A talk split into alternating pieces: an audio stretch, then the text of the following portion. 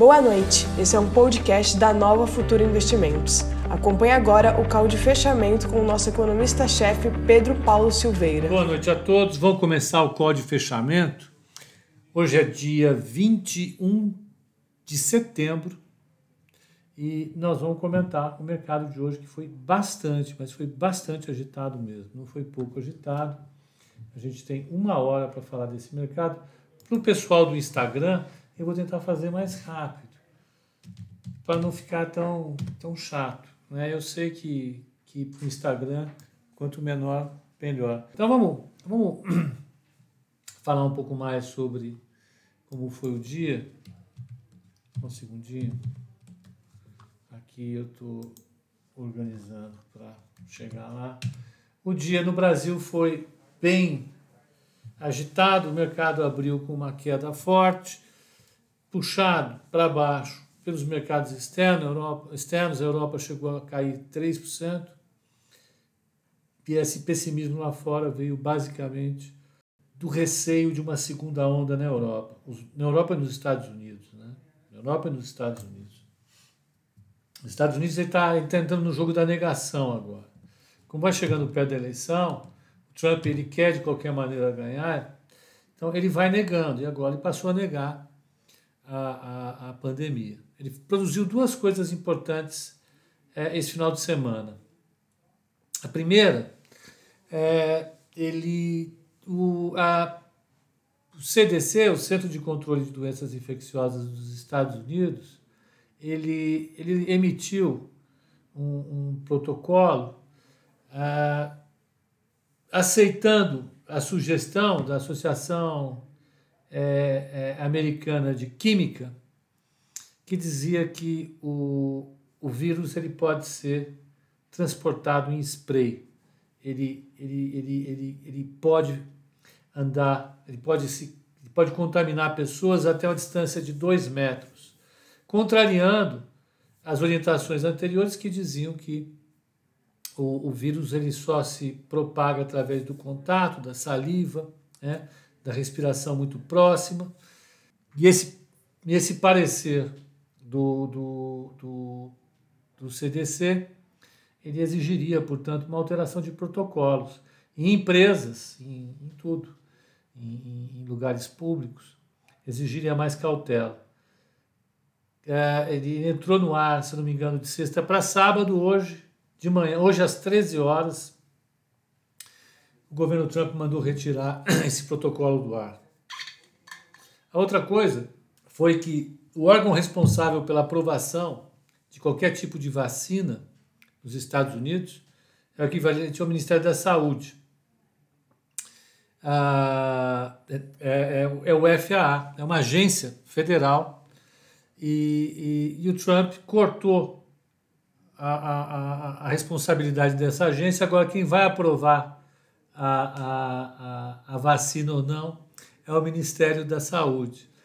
Ou seja, ele tomou controle do Estado para fazer com que, durante esses próximos dias até a eleição, são 40 e, 40 e poucos dias, daqui até as eleições, que, vão ser no dia 3 do 11, ele consiga fazer com que o eleitor perceba a situação sanitária sob controle, ele ganhe a eleição e as coisas fiquem exatamente do jeito que ele quer. Né? Isso, evidentemente, produz um enorme problema. Um enorme problema. E, e, agora, do ponto de vista sanitário, exclusivamente, que é o que interessa para o mercado, o controle sobre a pandemia está diminuindo. Então vamos lá, resumindo a história. Receio com a segunda onda.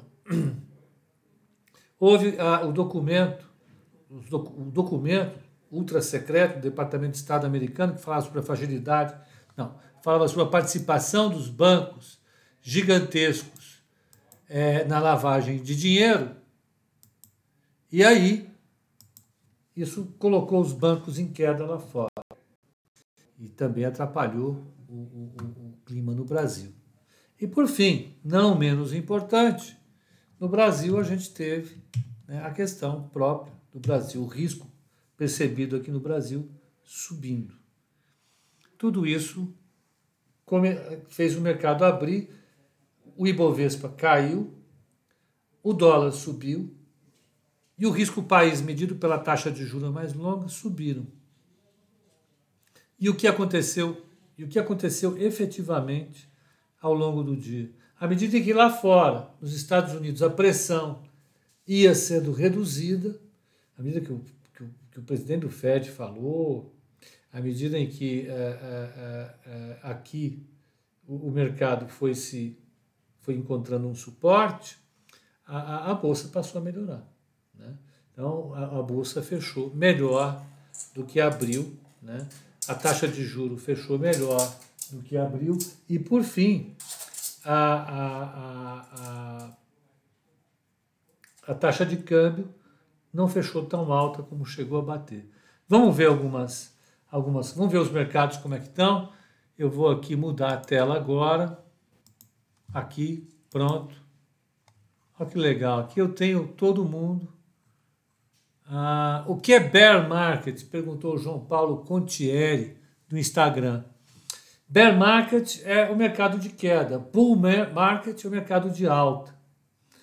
Bull é o touro o touro ele chifra de baixo para cima, então ele representa um movimento de alta. O urso, quando ele vai atacar alguém, ele ataca botando a garra dele para cima, de cima para baixo. Então é queda. Touro e urso. Então bear é queda, uh, bull alta. É isso. Nada mais do que isso. Coisas de americanos, de gringos.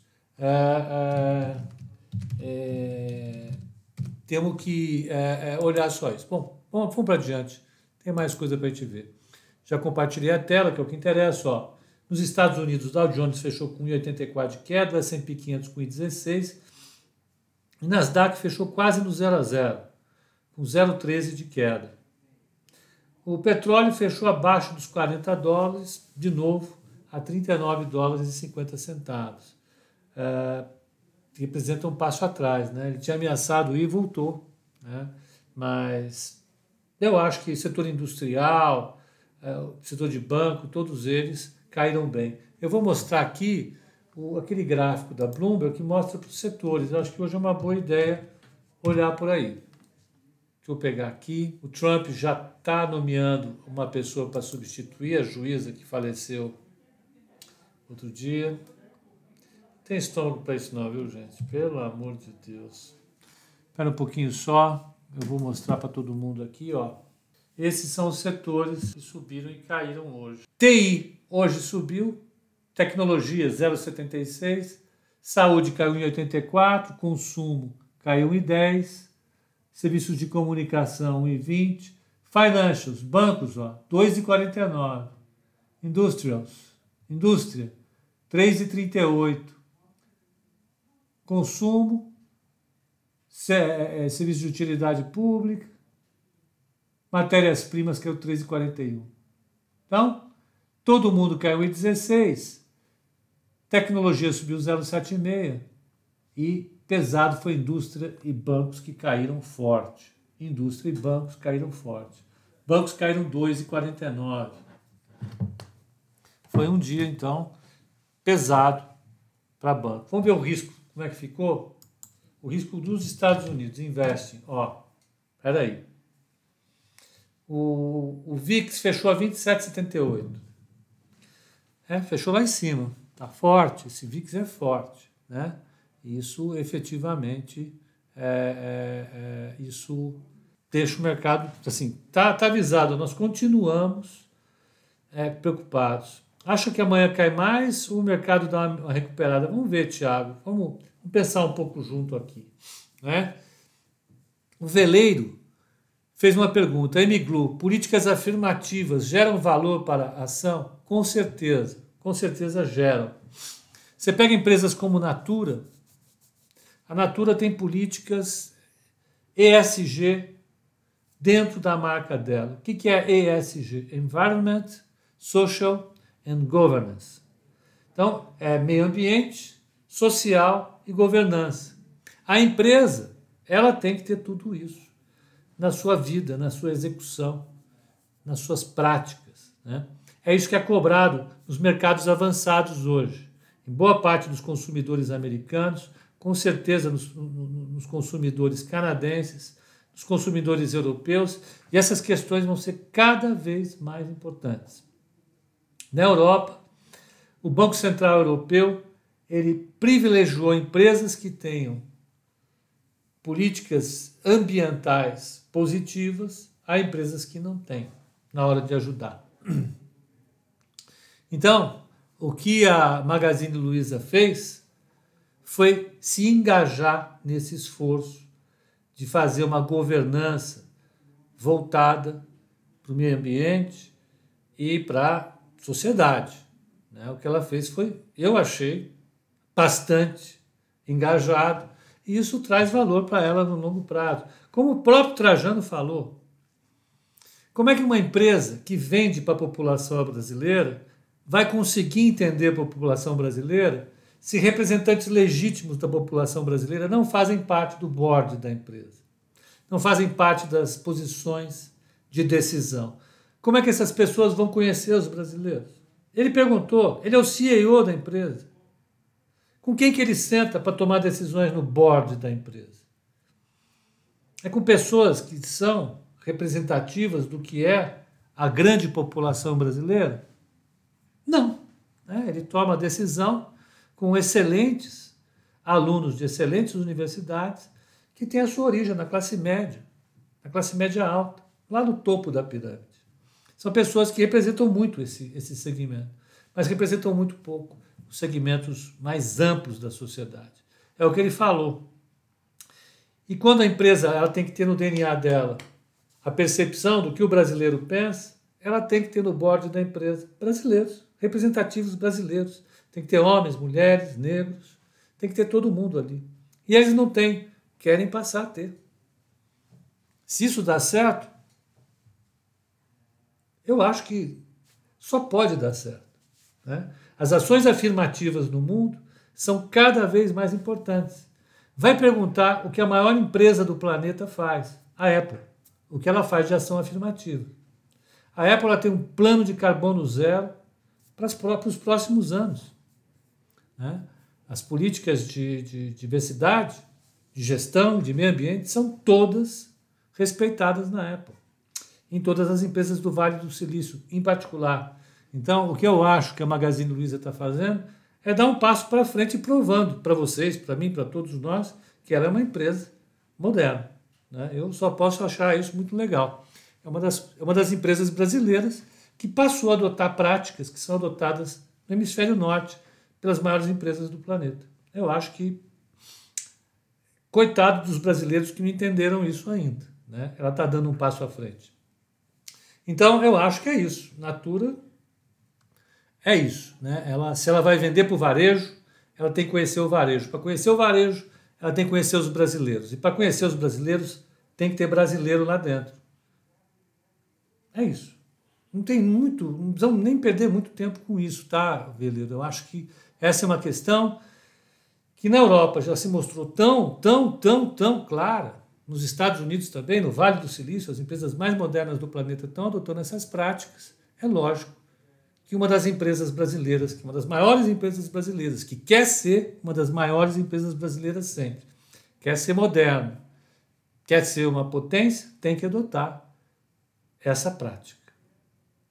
Eu não entendo essa implicância com Trump. O empresário americano sabe o norte em termos de política econômica com ele. Já com o Biden, quais as políticas econômicas que se espera? Tiago, não é questão de implicância com o Biden com, com o Trump, é com o processo. São com os processos. É como ele faz a política dele. Esse é o problema. Esse é o problema. O Trump, em si, ele é um republicano e o mercado gosta dos republicanos, não há dúvida nenhuma. O problema do Trump é o que ele vai fazer daqui até a eleição. E se ele perder a eleição, o que, que ele vai fazer? Essa é a preocupação. O Biden a gente, em tese, já sabe o que o Biden faz. Ele é um democrata. Os últimos dois democratas que governaram os Estados Unidos foram o Bill Clinton.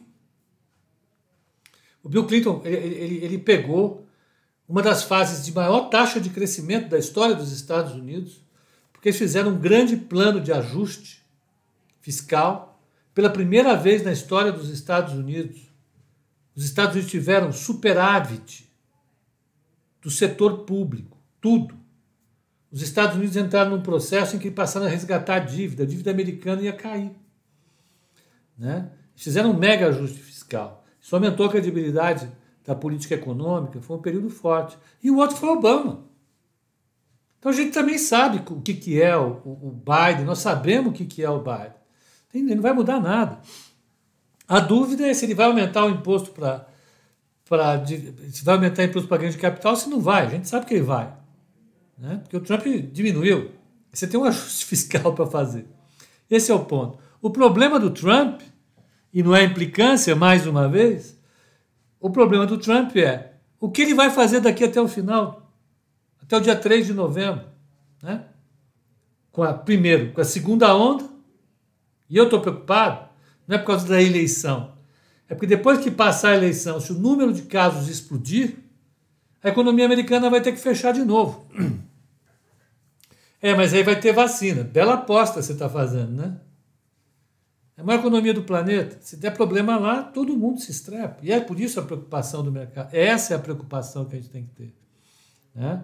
Não é se ele vai ganhar, se ele vai perder, se ele é bonito, se ele é feio, se ele é um cara assim, se ele é um cara assado. Pouco, pouco me importa isso. O problema é que a postura dele em relação à vacina, em relação à, à, à epidemia, ela é séria. Ela afeta o que a gente quer. Quer ganhar. Em alta ou em baixa. Esse é o problema. Não se trata tanto de Trump em si, mas o que o Trump pode fazer ou deixar de fazer para as nossas posições. É isso. Então, Tiago, é isso. Bruno Lins, investi na carteira recomendada no mês passado. Desde então, já perdi 12% do valor investido. Olha, é, Bruno, agradeço pela sua, pela, pela, sua aposta na carteira recomendada. Se juntou a bastante gente que tem feito. De fato, do mês passado para cá, os resultados da carteira foram, na média, iguais aos do mercado. O mercado caiu. Né? É, o que eu tenho para falar para você? Esse é um investimento de longo prazo. Né? É, é um investimento que você coloca hoje e vai ficar com ele por algum tempo um ano, dois, três anos. Né? Houve gente que colocou dinheiro na carteira recomendada em fevereiro, chegou a perder 50% do valor. Né? Recuperou tudo. Então, é, isso está sujeito. Está sujeito. A carteira recomendada é um investimento em ações. Né? E as ações flutuam ao longo do tempo. Só que nós estamos colocando os aportes, a alocação da carteira recomendada em empresas que vão gerar valor ao longo do tempo, não tenho dúvida nenhuma. Então, eu, eu, eu acho, eu compartilho com você esse momento de tensão e de decepção, mas esse é o mercado de renda variável. O Denis Lima fala uma coisa: políticas afirmativas geram valor para a sociedade. Não há dúvida, não preciso nem dizer para você que é exatamente isso que eu acho. Né? O Damodaran soltou um vídeo no YouTube descascando o ESG hoje. É, que, chamou de modinha. É, pode ser. Né? Pode ser. Né? O Damodaran tem todo o direito de falar o que ele bem entender, ele tem autoridade para isso. Nem por isso a gente eu preciso concordar com tudo que ele fala. Essa é uma das questões que eu discordo com todo prazer. Bom, vamos lá. Tem bastante pergunta hoje, tem pergunta de vários lugares aqui. É, Pepa Nova Futura tem, tem negros? Tem. Tem negros. Tem negros, tem negros é, é, é, e mulatos, né? Tem, tem, tem uma, uma diversidade aqui, sim, não tenha dúvida nenhuma. Né? Mas, com certeza, é menor do que a diversidade da própria sociedade brasileira. Né? Não vou negar isso. Ah, eu já falei sobre essa questão aqui, sobre os meus cursos, né? meu curso de graduação, de mestrado e doutorado. Em todos esses cursos eu não tive um colega negro. Nenhum. Isso reflete né, a forma como a, a, sociedade brasileira ela distribui os incentivos né, é, de maneira bastante clara. Os incentivos são para quem já é a, a, já está dentro. Bom, vamos lá. Deixa eu só pegar aqui, vamos ver Brasil, né? Eu falei, falei, falei, discutimos, falei sobre Trump, me perdi, agora vamos voltar para o Brasil.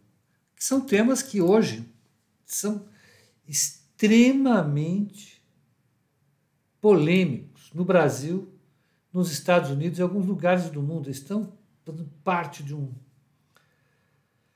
Marcelo Grunge, a carteira de outubro será mais agressiva ou conservadora?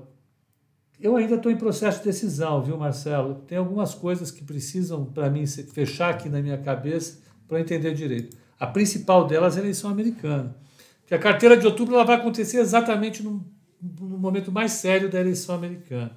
E a gente vai ter que ver isso. Né? Vamos, vamos ver o, o, o, o Brasil.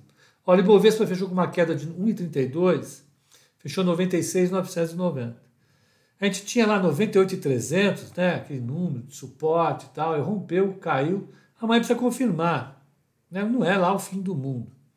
Mas eu acho que o que é importante é a taxa de juros. A gente olhar nesse momento a taxa de juros. A taxa de juros para 2027, que é o indicador de risco Brasil, está lá em cima. Né? Vamos pegar, eu já mostrei de manhã, vou mostrar hoje de novo. Ele chegou a bater 7 e 55, eu não vi esse 7,50, eu vi 7,40. Aí ele caiu e fechou a 7,29.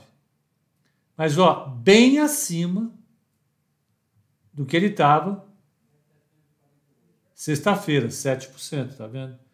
Essa alta aqui é a alta da percepção de risco em relação ao Brasil. Uma alta forte. Foi uma alta bem forte. Né? Então, nós tivemos um dia de queda do Ibovespa, queda de 1,32, a taxa de câmbio, o dólar fechou a 5,4147, o dólar comercial. O mini dólar, WDO, fechou a 5,418,500, a 0,50. Das blue chips, Ambev fechou a 12,74 com 0,39 de queda. Bradesco 19,79 com 1,44 de queda. É, Vale, 60,59 com 2,55 de queda. Vamos pegar as maiores altas do índice. Altas do índice. Olha quem subiu. Beethoven, 3,94. Sul América, que estava largada, 2,59. VEG, 2,58. Magazine, 1,88. Cogna, 1,27. Elete, 1,23. Braskem 0,96 e Marfrig 0,85. Baixas do índice. Gol caiu 8,56. Azul 8,01. Claro, o perigo de uma segunda onda no mundo, fazer a economia voltar para trás, afeta, afeta. Embraer 509, CVC, tudo viaja, ó. 4,51. Banco Pactual 4,30. É, Rumo 4,26. Eco Rodovias 4,23 e Guatemi 4,23. O mercado deu uma bela pancada para baixo hoje. Como é que foi a carteira recomendada hoje? Ó, carteira recomendada, ela quer o 0,90 contra uma queda de 1,32 do Ibovespa. O alfa do mês foi 0,43. No mês ela está tá, tá acumulando uma queda de 4%. O Ibovespa está com 2,39 de queda a carteira está perdendo 1,60 para o Ibovespa. No ano, a carteira está com 12,47, o Ibovespa está com 16,13 e o alfa da carteira está em 28,60. Né? Então, você tem uma, uma, uma, uma carteira bastante, bastante é, é, é, sacrificada no mês com 1,60, mas que hoje deu uma recuperada.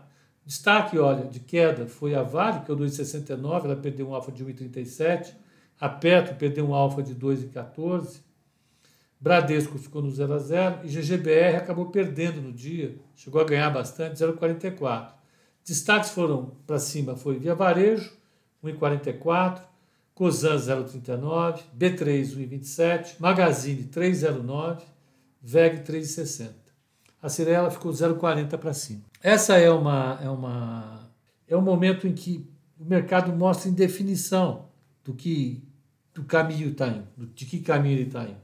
Se vai para a empresa de valor, se vai para uma empresa de, de, de, de growth, se ele privilegia empresas de commodities, se ele retira daí, o mercado está vendo é, para onde vai. O risco está subindo, o risco do país está subindo, a, a, a, taxa de juro mais longa está subindo, ela sobe, isso acaba pressionando a, a bolsa junto, né? e isso torna as posições mais instáveis. É o que está acontecendo. Até quando vai isso? Eu acho que quem está alimentando isso é essa indefinição desagradável em relação à política fiscal no Brasil.